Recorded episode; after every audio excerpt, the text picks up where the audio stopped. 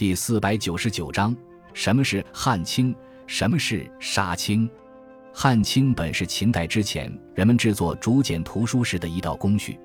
古人在制作竹简时，首先选择上等的青竹，称其为青。在将青竹削成长方形的竹片之后，要用火烘烤这些青竹。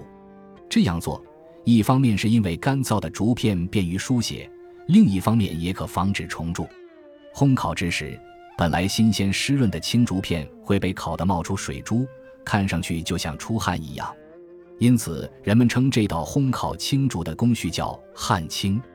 后来，汗青这道制造竹简的工序成了竹简的代称。又因为竹简用来作为书册，汗青又进一步被用来指代书册、史册。因为平仄、押韵等需要，多见于诗词中。杀青是秦汉之际出现的制作竹简图书的工序。